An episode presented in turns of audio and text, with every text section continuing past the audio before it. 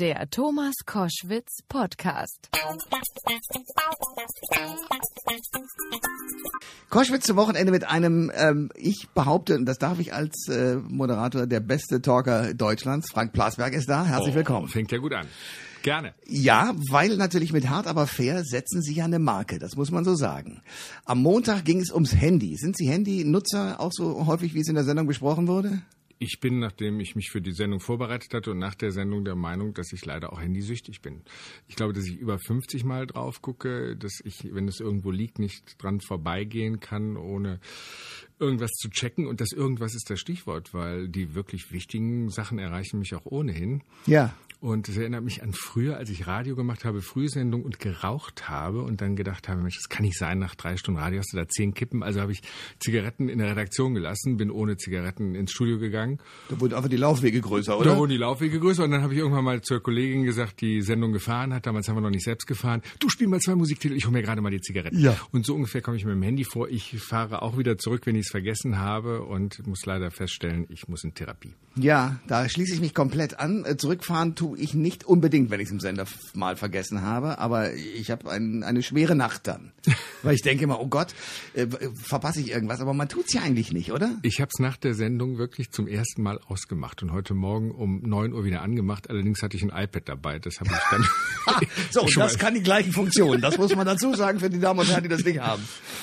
Frank Plasberg ist mein Gast bei Koschwitz zum Wochenende. Der Mann macht äh, hart aber fair und das über wie viele Jahre? 15 länger? Ist das schon so lange? Ich ja, glaube, ja. ja, ja. Das hat im WDR-Fernsehen angefangen. Es ist neun Jahre in der ARD, aber insgesamt sind es 15 Jahre. Ja.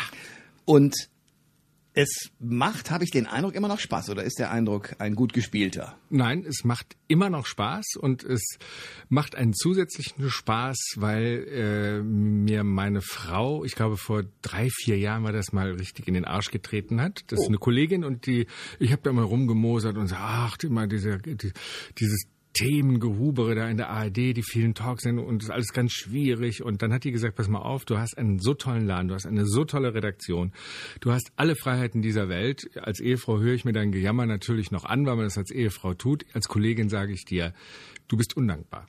Und ähm, das habe ich mir Oh, das wirklich ist aber gemerkt. eine gute Frau, meine Fresse. Ja, Okay. Topfrau. Ja. Und das habe ich mir erstens gemerkt und zweitens habe ich auch gemerkt, dass äh, weniger manchmal mehr ist. Ich habe 2009 war das, glaube ich, da war das Kanzlerduell, äh, da war ich einer dieser äh, Vierer Interviewkette, eine völlig schwachsinnige Veranstaltung, aber da musste man sehr, sehr intensiv vorbereiten und absprechen und machen und viel die Redaktion machen lassen. Und dann habe ich dann irgendwann entdeckt, äh, ja, Redaktionen äh, können ganz, ganz toll sein, wenn man sich auf sie so blind verlassen kann wie ich. Und ähm, seit ich äh, das Delegieren gelernt habe, habe ich auch nicht den Eindruck, immer den Mount Everest besteigen zu müssen am Montag, sondern es ist mal der Brocken oder so. Ja. Und denke, denke dann, äh, schön, äh, einfach mal auf den Brocken hochmarschieren, was ja schon anstrengend genug ist. Aber ähm, das geht doch auch. Und die neue Leichtigkeit, die jetzt schon nach dem Ausschnitt meiner Frau drei Jahre währt, hat mir sowas wie eine zweite oder dritte Luft gegeben. Okay, das ist ja nun eine Sendung, die montags ausgestrahlt wird. Ja. Äh, Nach dem, gibt's eine Hierarchie eigentlich? Äh, Sonntag ist der, der Thron, äh, Montag ist dann schon, sagen wir mal, die Silbermedaille und der Rest der Woche ist Bronze oder wie ist das? Es geht ein bisschen nach Sendezeit. Äh, Sonntag ist deswegen der Thron, weil einfach der Tatort äh, acht, neun, zehn Millionen äh, Menschen abliefert und die Talksendung danach hat dann noch die Hälfte. Das könnte man sagen, die Hälfte ist weg, aber die Hälfte ist dann immer noch viel. Äh, hat aber fair, war nie in der Sänfte unterwegs. Die Sendung ist auch nicht äh, sozusagen äh, aus, aus der Taufe gehoben worden, sondern die Sendung ist als Lückenfüller gestartet, weil es mittwochs im WDR-Fernsehen ein, eine Leerstelle gab und äh, über Quote, deswegen bin ich Quotenfreund, über Quote und auch Preise, die wir bekommen haben, Ja, hat, viele, die, ja. hat die sich einen Platz erobert und wir sind eher so Straßenkinder. Also wir müssen uns unsere Zuschauer erobern, das haben wir mal, mal am Mittwochsendeplatz gemacht um 21.45 Uhr, war mein Lieblingsplatz. Warum? Oh, weil es in der Mitte der Woche gut war und weil es um Viertel vor zehn einfach ein guter Sendeplatz ist. Hatte den Nachteil, dass die Tagesthemen dann später kamen. Jetzt sind wir Montag seit vielen Jahren schon und haben uns auch diesen Nicht-Sendeplatz erobert und äh, haben da in diesem Jahr die besten Quoten ever äh, auf diesem Montagsplatz. Und Quote und Qualität sind zwei Sachen, die sich nicht ausschließen für mich. Und deswegen äh, sind wir damit ganz glücklich. Ich hätte es gerne auch mal bequem gehabt am Sonntag, aber bin ich irgendwie nicht. Okay, ähm, ich weiß, dass Sie jetzt sagen, ja, da kann ich gar nicht drüber reden, weil das ist ja ein Kollege, bla bla bla, trotzdem muss ich die Frage stellen. Günther Jauch wurde da ja als der große König installiert und ähm, ist dann selber nach ein paar Jahren draufgekommen, dass es vielleicht doch besser ist, großartige, und da muss ich sagen, ziehe ich den Hut, Quizshows zu veranstalten, aber eben nicht am Sonntag den Polit-Talker zu geben. Ist er gescheitert oder ist er eigentlich sehr gut gewesen und hat rechtzeitig die Reißleine gezogen? Er hat etwas gezeigt, äh, dass äh, Persönlichkeit äh, einfach auch zieht. Der hat an diesem Sonntag gegen den ganzen Kritiker-Shitstorm die Menschen das gegeben, was viele da sehen wollten. Die Quoten waren super. Das ist eine große Qualität. Das andere ist, äh, dass er, und das finde ich, habe ich genauso erfahren, äh, dass es schwierig ist, einen Genrewechsel zu machen. Und er hat ja am Anfang mal gesagt, Mensch, äh, er ist total interessiert, politisch interessiert. Wenn ich da am Sofa gucke, wie mancher Elfmeter verstolpert wird, das war, als er es noch nicht gemacht hat, dann, ich weiß nicht, wie er es genau gesagt hat, dann leide ich oder so. Dann hatte er die Gelegenheit, es selbst zu machen und hat einfach gesehen, wie schwierig das ist. Und äh, das äh, hat er ja lange und erfolgreich gemacht und hat dann irgendwann mal gesagt, wenn ich das richtig sehe, das frisst zu viel von meinem Leben auf, weil er ja arbeitet wirklich intensivst mit seinen anderen Veranstaltungen und hat sich dann so entschieden. Ich will das nicht weiter kommentieren. Ich ähm, habe halt gesehen, dass ähm, ja das ganz Banale ist, äh, mach es mal selbst und dann weißt du, wie es geht. Oder auch wie es nicht geht. Frank Blasberg ist mein Gast bei Koschwitz zum Wochenende. Ähm, wenn man so wie Sie in der Politik steckt und ähm, es auch den Leuten, die in der Politik arbeiten, Politikerinnen und Politikern ja aufgrund der Sendung auch richtig unangenehm machen kann. Sie haben ja etwas, was ich ja richtig liebe, was glaube ich aus dem Radio letztlich kommt, aber im Fernsehen natürlich eine unfassbare Wirkung hat. Irgendein Politiker redet irgendeine auf gut Deutsch Scheiße zusammen und Sie sagen, nee, nee, das haben Sie aber ganz anders gesagt, drücken einen Knopf und führen ihm vor, was er wirklich gesagt hat. Das ist ja etwas, was die gar nicht mögen, oder? Ja, was so häufig auch nicht vorkommt. Also erstens stimme ich nicht ein in die Politikerschelte, weil ich finde, dass das äh, in der großen Zahl Menschen sind, die äh, erstens den, äh, ich glaube, noch nach Journalisten unbeliebtesten Job machen, viel, Sie haben das Wort gesagt, Scheiße fressen müssen auch, die nie gestalten können, die Nehmen Sie einen, einen baden-württembergischen Wirtschaftsminister, SPD-Mensch äh, Schmid. Der hat eigentlich einen super Job gemacht in Baden-Württemberg und geht dann mit 12, irgendwas Prozent nach Hause, weil die Partei in der Krise steckt, weil eine Sondersituation ist. Also Politiker haben so wenig Einfluss auf die Früchte ihrer Arbeit. Sie sind von äußeren Faktoren abhängig, von Strömungen, von Stimmungen, manchmal vom Hochwasser, das eine Wahl entscheidet. Wie Siehe Herr Schröder. 2002. Ja. Äh, und ja. deswegen bin ich froh für alle, äh, die diesen Job machen. Und manchmal ist das ein Missverständnis, wenn mich zum Beispiel äh, am Flughafen, äh, ich sag mal, äh, Rennen auf dem Mallorca-Urlaub mit Louis Vuitton-Tasche und sichtbar teurer Kleidung ansprechen und sagen, Sie geben das den Leuten richtig weiter so. Und das, was mit der Rente, das ist eine Schweinerei. Und dann sage ich, Entschuldigung, ich bin nicht Robin Hood, der für Sie kämpft. Der wievielte Urlaub ist das? Wie meinen Sie das? Ja, dann, äh, also die, die Rolle spiele ich gar nicht so gerne. Ähm, die Frage war, wie, macht man das? Es geht auch ja nicht darum, äh, einfach zu sagen, Sie haben vor zwölf Jahren mal das und das gesagt. Jeder Mensch hat das Recht auf Erkenntnis. Mhm. Wenn aber tatsächlich äh, jemand äh, wegduckt, äh, wegschwurbelt, äh, mit, mit Phrasen operiert, dann ist es manchmal hilfreich, ihn mit einer Einspielfakte zu konfrontieren, die einen Erweckungseffekt hat. Die bringt dann vielleicht mal eine Erschütterung, äh, die dann äh, die automatischen Sprechblasen ein bisschen stoppen. Und in der Tat, das habe ich aus dem Radio mitgebracht, weil ich gesagt habe, das kann nicht sein, was im Radio funktioniert, nämlich selbst zu fahren und ähm, kleine Einspieler einzuspielen, warum das im Fernsehen nicht gehen sollte. Und habe mir so ein Touchscreen bauen lassen. Mhm kann man jetzt auch in anderen Sendungen sehen, hab ich auch bei Raab gesehen, der hat es natürlich nicht journalistisch eingesetzt, ja, aber ne, Fernsehen äh, heißt auch immer, heißt auch immer äh, gut, gut klauen. Gut klauen. Ja. Frau, Frau Illner hat es dann genauso gemacht wie wir. Ja. Ich habe es bei Raab gesehen. Also so ist der Zirkel geschlossen. Es funktioniert äh, wunderbar und ich kann einfach auf eine Redaktion zu, zurückgreifen. Nein, ich kann von ihr getragen werden, die diese Einspielfilme bestens recherchiert. Wenn da einer gegenhält und sagt, das stimmt nicht, da halt ich blind gegen sagt Faktencheck, weil ich musste mich auch noch nie äh, da berichtigen, weil wir wirklich mittlerweile ein Recherche- und Sicherungssystem haben, ich klopfe mal auf Holz, das mich als Moderator da sehr feststehen lässt nach einem solchen Einspieler und den Inhalt verteidigen lässt. Eine strukturgebende Geschichte in der Sendung und sie erlaubt auch manchmal einen Themenwechsel und eine, eine andere Richtung einzuleiten mit einer solchen, mit einem solchen Einspieler, eine schöne Weiche für eine Gesprächssendung, die sonst vielleicht ein bisschen zu meandern droht. Frank Blasberg ist mein Gast bei Koschwitz zum Wochenende. Ich will nochmal zurückkommen auf etwas, was Sie so ein bisschen mir äh, zurückgespielt haben, nach dem Motto, ich äh, steige nicht auf die Politikerschelte ein. Wir haben im Moment eine Situation, wo mehrere Worte äh, kreisen, die eine Katastrophe für mich darstellen. Erstens Lügenpresse. Zweitens, dass die AfD überhaupt so weit gekommen ist, wie sie kommt mit ihren Prozentzahlen. Drittens, dass Leute wie bei beispielsweise Markus Söder bei Ihnen sitzt. Es ging äh, um äh, den Tatbestand, dass die Balkanroute geschlossen werden sollte. Und es wurden zwei Einspieler gezeigt. Einmal Frau Merkel, die sich äh, in einem Protokoll sehr dagegen gewehrt hat, dass diese Formulierung drin steht, die Balkanroute wird gesperrt. Und der österreichische Bundeskanzler, der sagte, ja, wenn ich sie nicht durchwinken darf, wird sie natürlich gesperrt. Also mit anderen Worten Klartext. Und Sie fragen Herrn Söder, sagen Sie mal, wer steht Ihnen da jetzt eigentlich näher? Der Klartext Bundeskanzler Österreichs oder unsere Bundeskanzlerin? Und er schwurbelt irgendwas rum und sagt, na ja, es geht ja letztlich nicht um Semantik, sondern bla bla bla. Und dann kam irgendwas anderes. Ist diese Art des Nicht-Antwortens von Politikern nicht eigentlich auch mit ein Grund dafür, dass die Deutschen inzwischen sagen, ja, die etablierten Parteien, das ist ja furchtbar, wir müssen mal wieder jemanden wählen, der Klartext redet? Ja, erstmal wäre es mein Versagen gewesen, wenn das wirklich so war, äh, dass ich da nicht nachgehakt habe. Das ist dann nicht Versagen der Politik. Der Versuch, sich wegzuducken, ist nicht strafbar. Die Tatsache, dass es der Moderator überhört hat, äh, wäre sträflich. Ähm, aber ich finde nicht, dass das äh, die Ursache ist. Ich finde, dass ich eine Grünwählerin verstehen kann, die wir in der Sendung hatten. Wir haben eine Sendung gemacht über den Erfolg der AfD und hatten in einem Einzelgespräch eine Frau, die 20 Jahre lang Grün gewählt hat. Mhm. Äh, und zwar mit Überzeugung.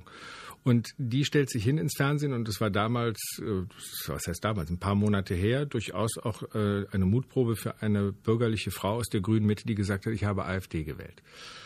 Und sie begründete das damit, dass sie ähm, nur eine Stimme gehört hat durch alle Parteien, alle etablierten Parteien, was äh, die Behandlung der Flüchtlingsfrage angeht. Jetzt mal vielleicht CSU-Ausreißer abgenommen, dass sie gesagt hat, das kann nicht sein. Wie kann der größtmögliche Warnschuss von mir gehört werden, indem ich AfD wähle. Dieselbe Frau sagt, ich bin auch für mehr Volksentscheide. Man sieht ja in der Schweiz, wie erfolgreich das ist. Die Schweizer haben ja sehr klug eine Volksinitiative abgelehnt zur Verschärfung des Ausländerstrafrechts. Dieselbe Frau, die AfD gewählt hat, sagt, ist doch toll, da setzt sich die Vernunft durch. Ich kann eine solche Frau verstehen.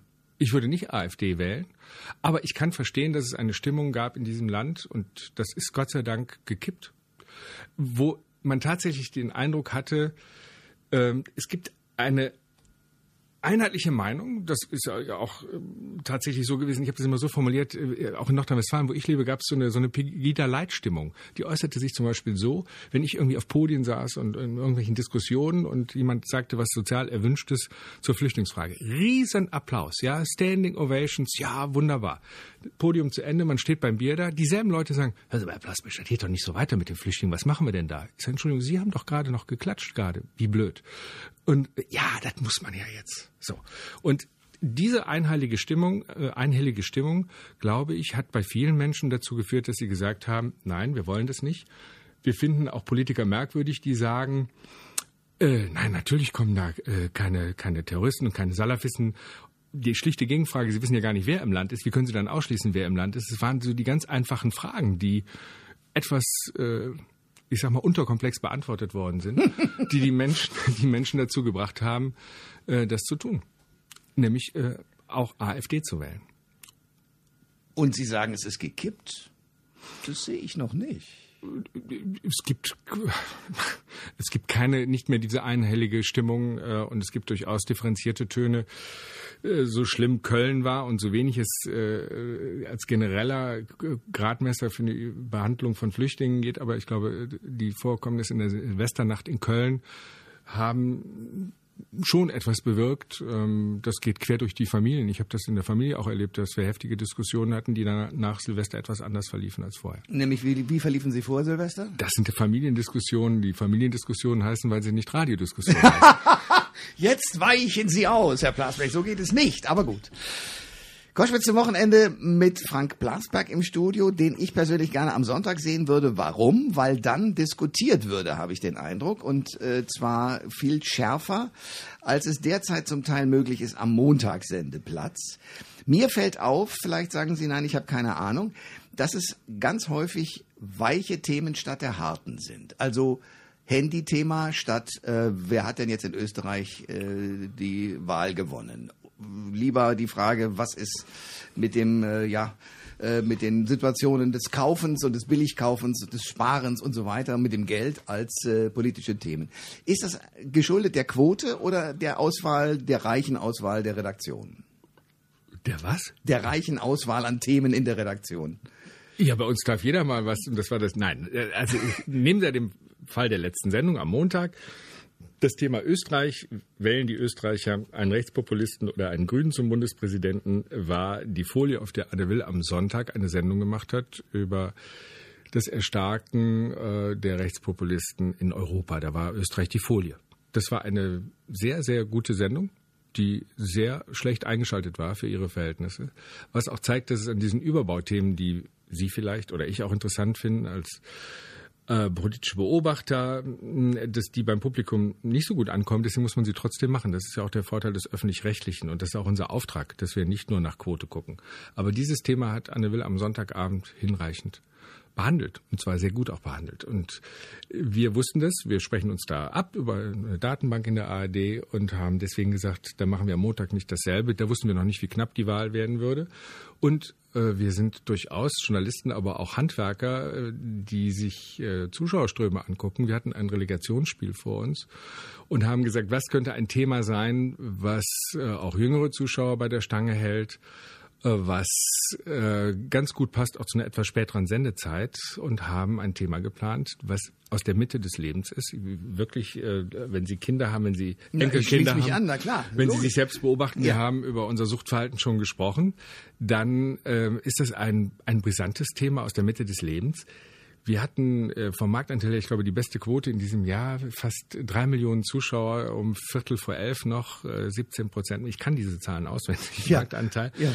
Das hat das äh, bestätigt und ähm, ich finde, ähm, nach vielen, vielen, vielen harten Flüchtlingssendungen zum Beispiel, ist es schön, sich auch nochmal um andere Aspekte des Lebens zu kümmern und äh, sei es auch äh, das Thema Online- oder Handysucht. Dass da eine heftige Diskussion, eine engagierte Diskussion möglich ist, auch bei einem weichen Thema, das haben wir gestern Abend auch. Absolut. Bis hin zu einer Frau, die ja irgendwie, was ist sie, Online-Beauftragte der ARD? Die Beauftragte nicht, sie ist Volontär. Aber fast schon. Das ist so Fall- der Spott von, so, äh, von einem Privatradiomoderator, der nur Beauftragte sieht bei der ARD. Ja. Das ist eine hochkluge, tolle Frau, die nicht mal wusste, was die ARD ist. Sie hat es gestern erzählt. äh, Die äh, ist Türkin der zweiten oder dritten Generation und äh, bei ihr zu Hause war RTL 2 programmiert als erster Sender. Und ein, ein wunderbares Beispiel dafür, ähm, habe ich jetzt was Böses über RTL 2 gesagt? Hier steht 100 Niemals. Ich habe nichts gehört. Herr Ah, Plasberg. Machen Sie ja, einfach ruhig weiter. Gar ja. nicht. Und das, ja. das hat sie so gut vorbereitet äh, auf den Job, dass äh, die ARD gesagt hat, eine so tolle Frau machen wir zu einer ähm, Online-Volontärin. Sie macht das bei Radio Bremen und macht das toll. Und hat erzählt, wie sie ihr Leben so gestaltet und hat vieles an sich abperlen lassen, weil sie das auch gar nicht, glaube ich, äh, so nah an sich rankommen lassen wollte und hat mit ihrer Nonchalance und ihrer Selbstverständlichkeit, wie sie ihren 24 Stunden Online-Alltag lebt, gezeigt, äh, dass man nicht zwangsläufig in die Psychiatrie muss, wenn man so lebt. Frank Plasberg ist mein Gast bei Koschwitz zum Wochenende. Den kennen Sie von Hart aber fair, den kennen Sie möglicherweise auch von der einen oder anderen Quiz-Sendung, da will ich gleich noch drauf kommen. Den kennen die etwas Älteren möglicherweise noch als Radiomoderator. Und mich interessiert, wie sind Sie denn geworden, was Sie sind? Also wie haben Sie denn angefangen, überhaupt in diese Branche reinzukommen? Ich wünschte, ich könnte jetzt sagen, als ich 16 war, habe ich gedacht, ich möchte die Welt verbessern, ich möchte den Pulitzerpreis gewinnen, ich möchte Journalist werden. Die Wahrheit ist banaler. Es fing mit einer Fehlentscheidung meiner Eltern ein, die mich, äh, damals gab es noch Kurzschuljahre, da merkt man, wie alt ich bin, äh, die mich sehr früh eingeschult haben. Ich war der Jüngste in der Klasse und ich durfte nicht viel und die anderen waren schneller, die wurden äh, nicht ins Tor gewählt, sondern die durften stürmen. Und ähm, ja, ich war der Kleine und Mädchen haben mich eigentlich auch immer übersehen. Und da habe ich mir gedacht, was könnte eine Marktlücke sein? Womit könntest du ein bisschen beeindrucken? Ich habe mir einfach eine Bühne gesucht und fand, dass Journalismus etwas ist, was äh, einem eine solche Bühne verschaffen kann. Wenn man lahme Beine hat, dann muss man vielleicht mehr mit der Zunge arbeiten. Und ich habe das lange für mich äh, behalten, aber da hat mir ein großer des Journalismus, ein wirklich großer, der leider tot ist, geholfen. Ich habe mal eine Veranstaltung mit Frank Schirmacher gemacht und wir mhm. saßen in der Garderobe, also er war der Gast, ich war der Interviewer, saßen in der Garderobe und der fragt mich ganz unvermittelt, sagen Sie mal, sind Sie auch das Seil nicht hochgekommen? Was für ein schlauer Mann. Was für ein schlauer ja. Mann. Dann habe ich gesagt, genau, woher wissen Sie das? Und dann sagte er, deswegen sind wir das geworden. Und, äh, Sehr klug. Ach, das, schade, dass der nicht mehr lebt. Das ja. ist er. Ja, also der war ja auch zu solchen Banalitäten durchaus fähig. Ja. Und ich glaube, es war diese Marktlücke, die ich gesucht habe. Und die Marktlücke hat auch mich gefunden. Und dann habe ich ja, Zeitungen gemacht, volontiert bei der Zeitung. Dann habe ich bei SWF 3, was mein großes Lebensglück war, alles das gelernt, was ich heute kann bei dem großen Stockinger, ähm, der viele Kinder in die Medienwelt entlassen hat und das auch noch genießen darf. Der hat vor drei Jahren, glaube ich, den Radiopreis bekommen fürs so, Lebenswerk. Da muss ich hin. Ich habe das gesehen Ach. und habe plötzlich gedacht, guck mal an. Jetzt kriege ich den Plasberg auch noch mal ganz anders geliefert. Da waren sie nämlich den Tränen nahe ja. bei dieser Laudatio, weil es da um richtig was ging. Um was? Naja, also äh, wie soll man das erklären? Ich glaube, man hat entweder einen tollen Lehrer in der Schule, man hat einen Mentor im Beruf, der einem weitergeholfen hat, man hat einen Menschen, der einen fordert, bis an die Grenzen fordert. Und das hatte ich in diesem äh, Peter Stockinger, der damals Wellenchef war bei SWF 3 äh, und das war eine Zeit, wo ähm, er eine Mannschaft zusammen hatte, die, die man heute alle noch kennt. Klaus Kleber, mit dem habe ich Litfaßwelle gemacht. Die ist die Morgensendung, macht es heute schon. Anke Engelke äh, war mhm. da. Christine Westermann mhm. war da. Ähm, Evi Seibert. war Evi Seibert war da. Ja. Thomas Heyer. Man kannte sie alle durchgehen und der hat uns geformt. Der hat sicher auch dafür gesorgt, dass mancher Therapeut im, im Badischen sich ein Mercedes auf auf war, war der so hart oder warum? Was war das? Was, was, was nee, war sein Ding? Manchmal träumt man heute noch von ihnen. Also sie kamen aus der Sendung raus und dann äh, gab es eine Redaktionskonferenz äh, und dann hat äh, der eine kurze, prägnante Kritik gemacht und sie kamen unter der Tür nicht mehr her. Und sie, ich merke mir heute noch Sätze, äh, Anfängerfehler. Ich nenne Ihnen ein Beispiel. Damals gab es so die ersten O-Ton-Korrespondenten Armin Amler äh, aus Amerika und wenn sie dem eine Frage gestellten, die sehr deutlich machte, dass sie eigentlich die Antwort schon kennen, ist natürlich völlig blöd. Dann kann, kann man auch gleich sagen, äh, red doch mal jetzt über den Tsunami an der Westküste oder so. Mhm. Das ist ja nicht intelligent. Und äh, so eine Frage hatte ich gestellt und dann sagte Stockinger zu mir, Herr Blasse, wirklich geniale Frage. Da können Sie natürlich auch fragen, sagen Sie mal, Herr Amler, lagen da nicht zufällig Nägel auf der Straße, als der Lastwagen um die Ecke kam? aber, so, aber vor, vor versammelter Mannschaft wahrscheinlich. Immer ja. vor versammelter Mannschaft. Oh das habe ich später als Redaktionsleiter auch gemacht, kam nicht so gut. Mhm. Äh, allerdings, äh, die Harten kommen in den Garten, die das überlebt haben. Und ich behaupte mal, dass ich später Redaktionsleiter war beim WDR, beim Fernsehen, bei der Aktuellen Stunde, dass da Stockinger Enkelkinder herangezogen worden sind. Und manchmal bin ich dann noch zu Gast. Meine Frau moderiert die Sendung gerade wieder und die erzählt mir dann, was ihr noch Redakteure abends erzählt haben an Sprüchen, die nicht auf mich zurückgeben, sondern auf den alten Stockinger. Und das sind die Enkel-Enkel-Generationen. Okay. Das ist wirklich zum Totlachen. Das war also Aber was SWF hat den eigentlich befähigt, ich meine, man muss ja mal, das ist eine Konkurrenzstation, ich weiß es auch, aber trotzdem, der hat ja eine Welle hingekriegt, die sozusagen gerade auch in den ARD-Umfeldern ja. einzigartig ist. Ja, was hat den noch. getrieben? Das weiß ich ehrlich gesagt nicht. Und da kommen wir wieder auf Hamburg zurück, was ja, wenn ich Sie an Ihre Frage erinnern darf, Herr Koschwitz, die entscheidende war, dieser Mann war ein Geheimnis. Man weiß bis heute eigentlich nichts über ihn. Er hat immer lange Ärmel getragen und weiß, dass er über und über tätowiert ist.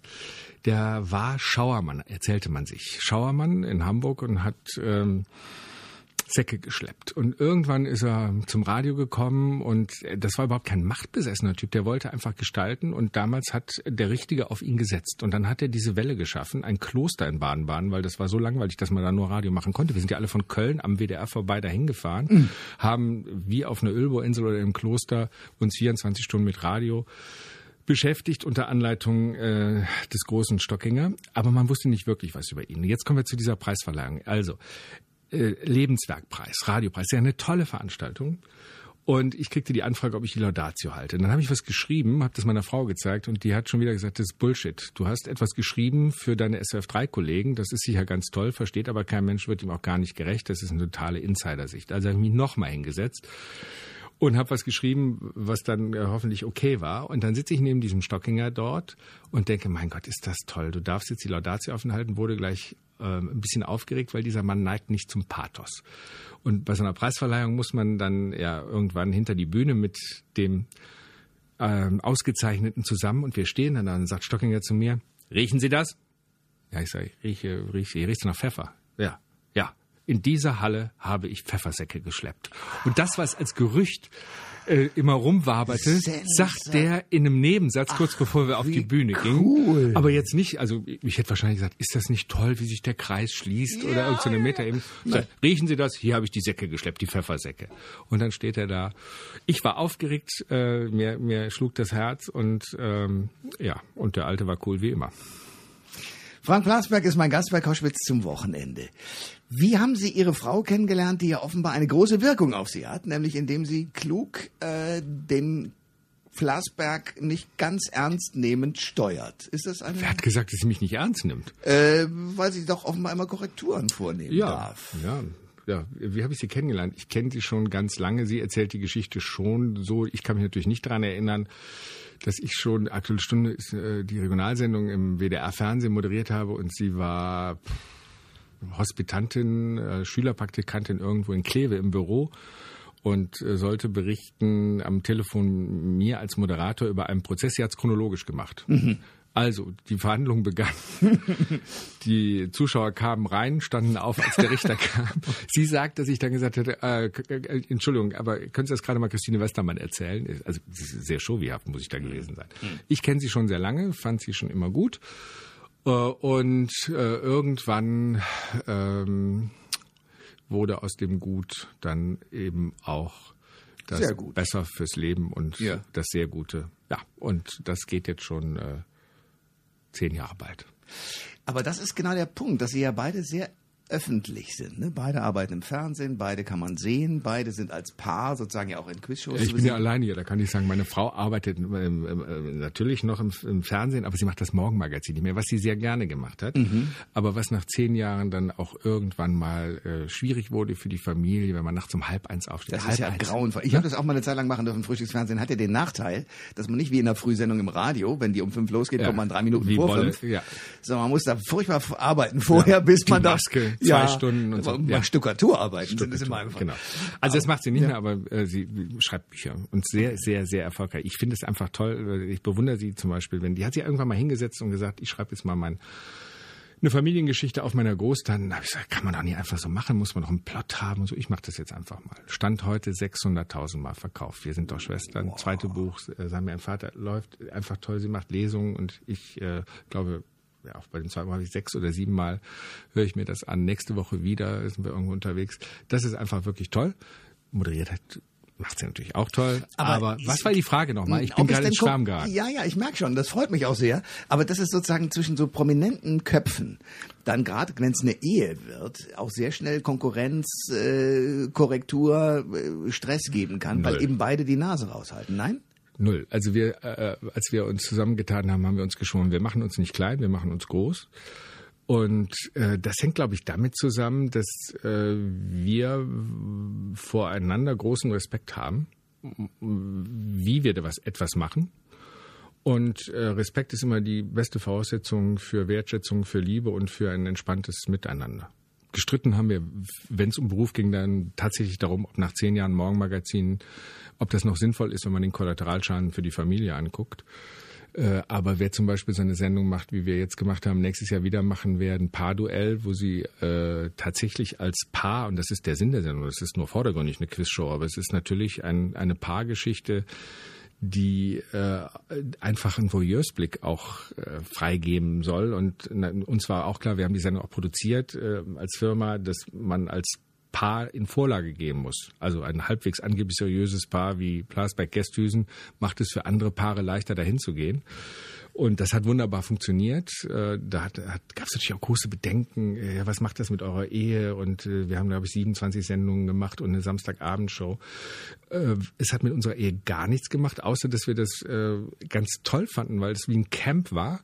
Und wir haben uns nach der Sendung nie darüber unterhalten, wieso hast du das gesagt, warum hast du das gesagt über mich, sondern wir haben gefragt, waren wir gut? Meine Frau hatte Angst, dass wir ständig verlieren. Wer schlägt Pass bei Gästhüsen hieß die Sendung und sie ist sehr ehrgeizig und ja. am Anfang hatten wir, glaube ich, drei, vier Mal hintereinander verloren. Am Schluss stimmte die Bilanz, ich glaube, wir haben 18, 19 Mal gewonnen, hm. was aber wirklich nicht das entscheidende Kriterium ist. Und dann passieren halt so wunderbare Sachen wie in der Samstagabend-Ausgabe. Wir haben eine XXL-Ausgabe gemacht. Ähm, viereinhalb Millionen Zuschauer oder noch mehr, glaube ich. Und die Sendung war äh, neun Minuten alt. Jörg Pilawa hat die moderiert und äh, dann fragt mich Jörg völlig unverfänglich.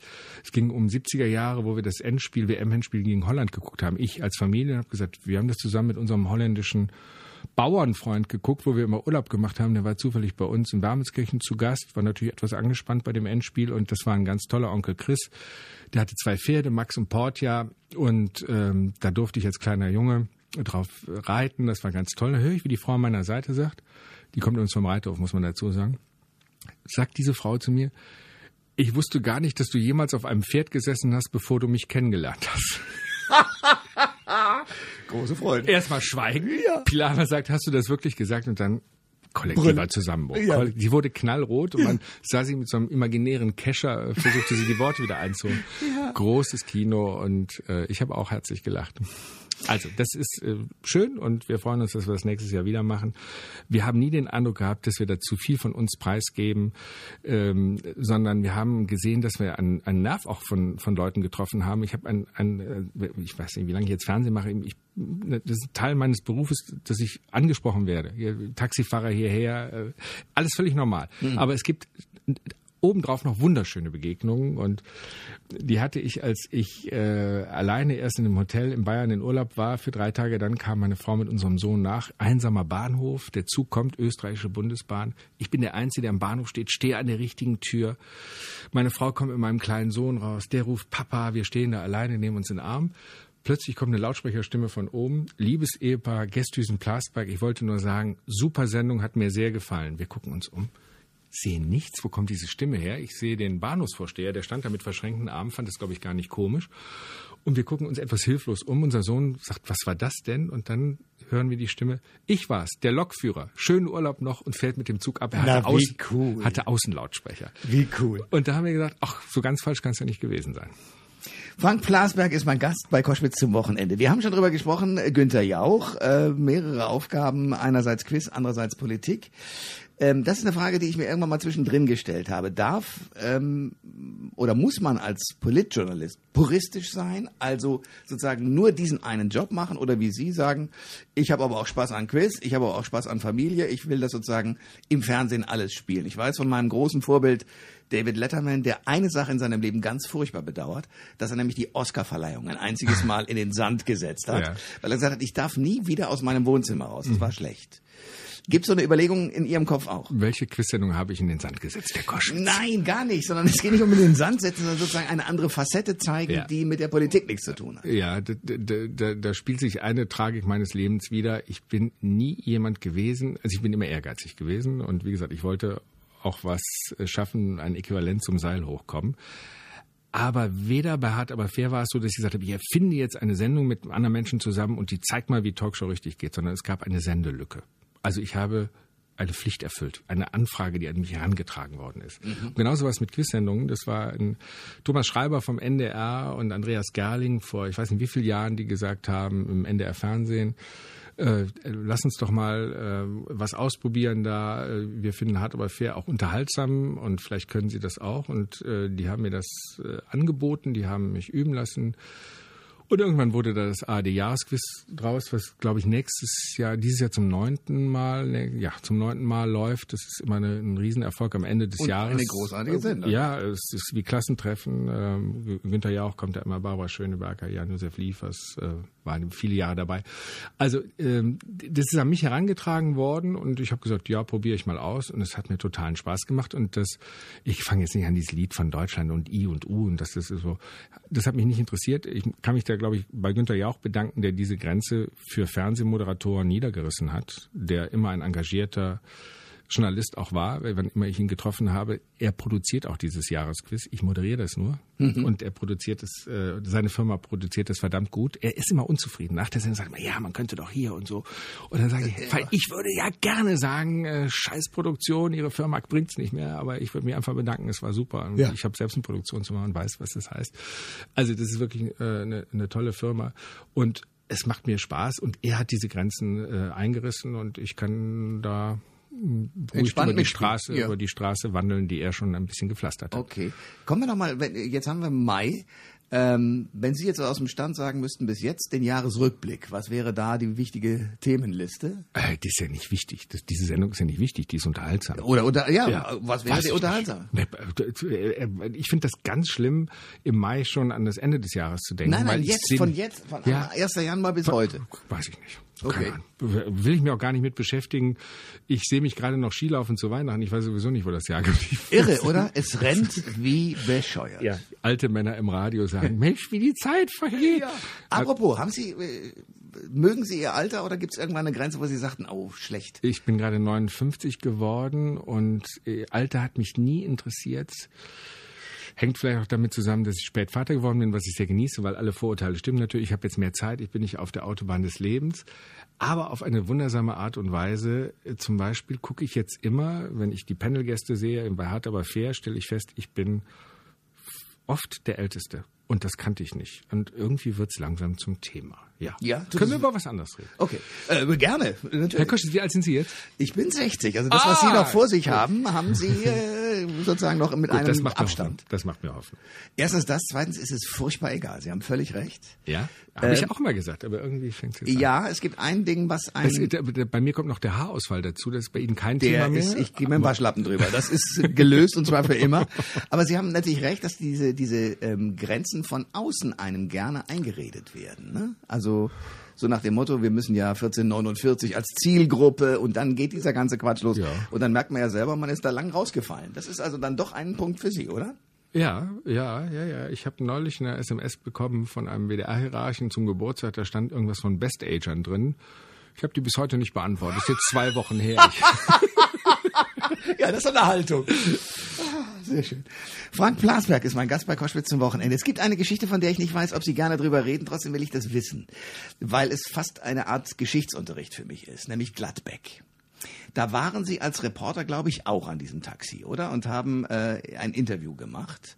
Und das, was ich darüber gelesen habe, ist so, dass Sie sagen, eigentlich lass mich in Ruhe damit. Aber ich würde trotzdem gerne erfahren, wie es für Sie war. Also, ja, gerne. Also ich sag, lass mich in Ruhe darüber, weil äh, alle fünf Jahre wird das wieder rausgekramt, wird jetzt, glaube ich, auch verfilmt. Und äh, ich, ich finde, das ist ein ganz wichtiges Kapitel und äh, das Ritualhafte stört mich daran. Also das ist so wie Weihnachten, dann reden wir nochmal darüber. Mhm. Wenn der Jahrestag ist, heute haben wir keinen Jahrestag, Gladbeck-Situation, äh, Rösner und Degowski, ich habe die Namen alle noch drauf, äh, weil das war wirklich einschneidend, äh, sind durch die Republik getourt mit zwei Geiseln im Auto, dann äh, noch die Frau von Rösner, die Freundin von Rösner dabei und äh, ich hatte das im Fernsehen gesehen, am Abend vorher in Bremen waren die und am nächsten Morgen, ich hatte den Geburtstag meiner damaligen Freundin gefeiert, war ich ein bisschen später auf durch einen Telefonanruf aus Baden-Baden von meinem Sender, die sind bei dir in Köln.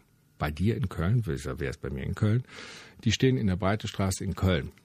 Und dann habe ich mich, weil ich mich äh, als Reporter verstehe und ich habe zum Beispiel auch mal als Polizeireporter bei der Abendzeitung in München gearbeitet, mich auf die Vespa gesetzt und bin dahin gefahren und äh, fand eine Situation vor, die sitzen im Auto, äh, Rösner hat eine, ihre, die Pistole in der Hand und äh, es war eine mobile Pressekonferenz. Ich will mich jetzt gar nicht hinter verstecken, wer da alles stand, standen alle da. Ich habe insofern äh, funktioniert und ich finde, es tut mir leid, ich werde das nicht bedienen nach dem Motto, wie konnte ich das? Ich finde, äh, es ist eine gute Aufgabenteilung, dass ein Reporter erstmal sehr viel versucht und dass, wenn man noch die Ausstattung hat, ein Redakteur entscheidet, auch aus einer gewissen Distanz heraus, was machen wir damit. Ähm, und was ich jetzt erzähle, ist kein Ruhmesblatt, aber den Ansatz, den geißel ich jetzt nicht für mich selbst. Mhm. Ich geißel meine meine Reaktion, dass ich erst äh, sozusagen aus, aufgewacht bin aus diesem Automatismus, als ich mich selbst bedroht gefühlt habe. Dabei waren hinten zwei Geiseln drin, zwei Mädchen, eine ist da gestorben auf der Autobahn, die die ganze Zeit bedroht waren. Ja, und, Man hat die Bilder mit der Waffe ja vor Augen. Man hat die vor Augen. Und äh, dann habe ich mich da hingestellt, äh, angestellt und habe, ich weiß übrigens gar nicht mehr, was ich Rösner gefragt habe. Was kann man denn auch Sinnvolles fragen? Also äh, sind Sie zu schnell gefahren über der Autobahn? Wie konnte es in, in Bremen äh, zu, zu den Schüssen kommen? Da ist ja schon ein 15-jähriger Junge gestorben an der Autobahnraststätte. Ich weiß gar nicht mehr, was ich den gefragt habe. Ich weiß nur, dass ich in Baden-Baden angerufen habe und gesagt, pass auf, wir machen ein Telefon-Live-Interview, aber ich spiele euch vorher das Ding rüber und dann könnt ihr entscheiden, ob ihr das sendet. Ihr entscheidet das, nicht ich. Und sie haben es nicht gesendet. Gute Redaktion. Ich habe es angeliefert als Reporter. Erstmal äh, eine Reporterarbeit. So. Für mich äh, unverständlich, und da bin ich überhaupt nicht stolz drauf, ist, als, als Rösner dann wegfahren wollte und uns alle mit seiner Waffe bedroht hat, nach dem Motto, jetzt macht man den Poller weg, wir wollen hier raus. Das ist die, Situation, wo Udo Röbel, der damalige Express-Chefredakteur, ins Auto eingestiegen ist und die rausgelotst hat. Als der uns alle bedroht hat, ähm, bin ich dann äh, weggegangen in eine Telefonzelle und habe von da aus äh, telefoniert. Das war jetzt nicht weit weg davon. Und diese Erkenntnis, dass es erst der persönlichen Bedrohung durfte, um aus dieser automatisierten Reporterrolle rauszufallen, das finde ich peinlich im, im Rückblick. Beruflich finde ich den Ansatz nicht so geistenswert, wie das vielleicht mancher heute Ja, Im Nachhinein möchte. kann man klug scheißen. Ne? Also das ist ja. Ja, Ja. klar. Also äh, es gab andere Situationen, dass da eben die Polizei nicht eingreifen konnte, weil ähm, weil eben die Menschen, und das waren ja nicht nur Reporter, sondern auch andere so dicht um das Auto rumstanden. Es gibt Gerüchte, dass äh, da wirklich fraternisiert wurde, dass also äh, nicht nur Kaffee geholt wurde von Journalisten für die Menschen, sondern dass denen auch gesagt wurde, wo da Zivilbeamte stehen, weil man die kannte. Solche Sachen weiß ich nicht genau. Äh, schlimm, ein, ein, kein Ruhmesblatt für den Journalismus insgesamt. Aber ich prophezeie, wenn die Polizei so etwas wieder zulassen würde, das würde wieder passieren. Dazu ist der Konkurrenzdruck auch zu groß, dazu ist der Voyeurismus zu groß. Und wenn Sie so wollen, war das vorweggenommen, das, was heute Polizeien erleben, wenn irgendwo etwas passiert ist und Handyfotografen äh, Rettungsarbeiten, Reanimationen filmen, äh, um äh, die dann bei YouTube hochzuladen oder zu verkaufen, äh, das ist nicht toll. Und ähm, im Grunde genommen habe ich dasselbe gemacht, allerdings mit einer beruflichen Deckung.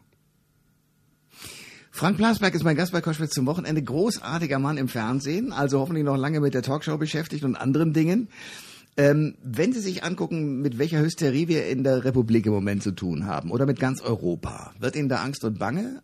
Also vor dem politischen, ja immer nach rechts weiterrücken. Also in Österreich ist es gerade noch verhindert worden, in Polen passiert in äh, Frankreich, Le Pen ist nicht weit weg. Ähm, die Engländer wollen sich von Europa verabschieden. Also, was sagen Sie zu der Situation der Welt, in der wir im Moment stecken? Oh Gott. Äh, es hätte noch immer Joti gegangen, Ja, sagt der Kölner. sagt der Kölner. Ja. Die Situation, dass wir in Deutschland nie eine äh, rechtspopulistische Partei hatten. Man kann sagen, äh, Franz Josef Strauß hat den Satz gesagt, rechts von der CSU darf es nie eine Partei geben. Äh, das war eine unnatürliche Situation, weil es gibt äh, ein Wählerpotenzial von 10 Prozent plus in jeder Gesellschaft. Der deutschen Geschichte geschuldet sicher auch war das hier nicht so. Jetzt gibt es diese AfD, die eine absolute Ein-Themen-Partei war mit der Euro-Frage. Die war eigentlich schon tot. Dann kam die Flüchtlingskrise und äh, gab eine Sauerstofftusche für die AfD. Das ist eine Protestpartei, die haben wir eben schon drüber gesprochen, äh, einen Protestrückenwind mitgenommen hat. Solche Parteien äh, zerlegen sich meistens auf der Strecke und werden total entzaubert, wenn sie ans Regieren kommen. Ich bin da optimistischer als viele. Was Ähnliches, äh, glaube ich, wird hier auch passieren. Und so etwas wie ein Erstarken der AfD oder auch so etwas wie ein Lügenpressenvorwurf, das muss man ja wie ein guter Judo-Kämpfer auch nutzen, um zu sagen, ja, da kommt eine Energie gegen uns. Wenn wir die geschickt einsetzen, kann man sie auch für sich benutzen. Und dass zum Beispiel ein Journalismus mal über sich nachdenkt, äh, durch einen so blöden Vorwurf wie Lügenpresse äh, aus äh, Dresden, ähm, dann kann das nicht schlecht sein, wenn man sich auch nochmal über das Selbstverständnis als Journalist unterhält. Wenn ein Politiker das ähnlich macht, kann es auch nicht schlecht sein. Dann ist es ein Weckruf und vielleicht nicht mehr als eine Fußnote der Geschichte. Ihr Wort in Gottes Gehörgang. Ich danke sehr für den Besuch heute. Sehr gerne. Alle Informationen zur Sendung gibt es online auf thomas-koschwitz.de.